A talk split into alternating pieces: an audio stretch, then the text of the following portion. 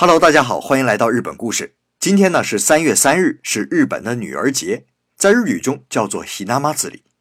女儿节我们可能比较陌生啊，但不少朋友都会在日剧中看到有女儿的日本家庭会摆着一男一女两个小玩偶，有的有钱人家呢会摆那种阶梯状的玩偶，好几层，非常气派。这个玩偶啊叫做 Hinaningo，咱们按照汉汉字来翻译就是叫做雏人形。这个雏人形一般是在春分时候，还记得我们以前说过春分吗？二月三日就是吃汇方卷那天。在这一天呢，有女儿的日本家庭会把雏人形摆出来。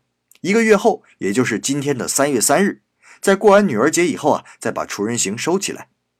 关于雏人形和女儿节的来历呢，有这样一种说法：最开始啊是没有女儿节的。古代日本人用布做出木偶，然后呢，在玩偶身上写上自己家的孩子名字，再把玩偶放在篮子里面顺水漂走。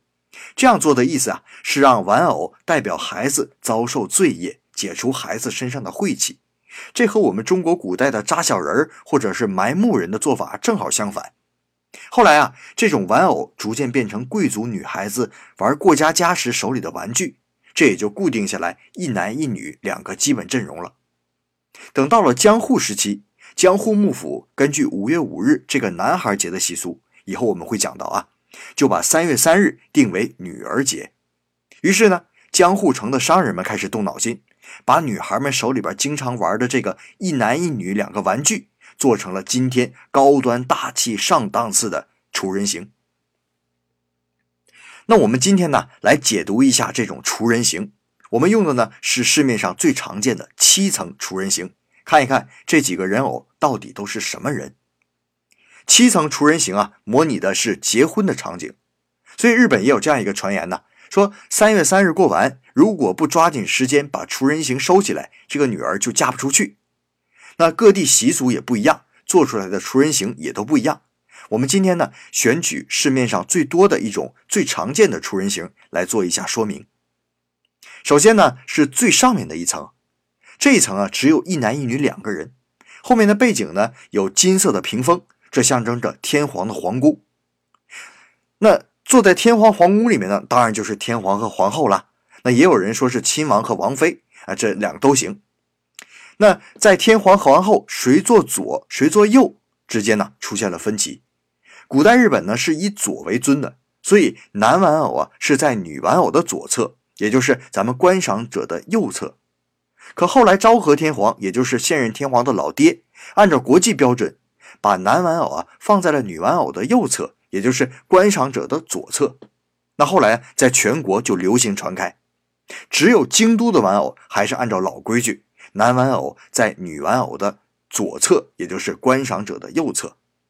那好了，咱们再往下看啊，天皇皇后下一层是三个女子，这是宫中的女官。正中的女官呢捧着一个酒杯，在左侧的女官捧着一个酒壶。右侧的女官拿着一个长长的酒舀，这是婚礼祭酒的场景。现在纯日式的婚礼也照样用过这样的场景。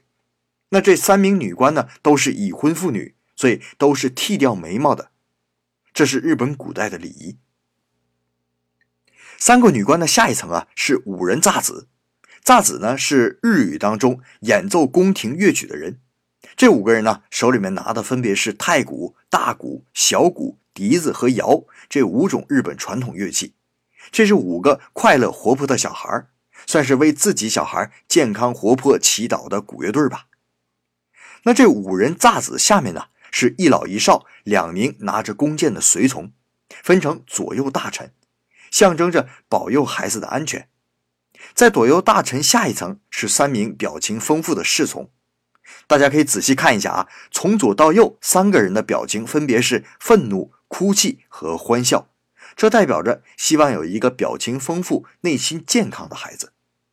那三个侍从手里面拿的是伞和鞋盒，这是表示天皇皇后婚礼游行，因为下面的两层呢是有出行的车辆，还有一些吉祥物品，这就是七层。这是如今呢市面上最常见的七层出人形。因为一共是十五个人，所以又称为是十五人形。这种厨人形啊，市面上最便宜的也要卖到二十到三十万日元，和人民币一两万元左右。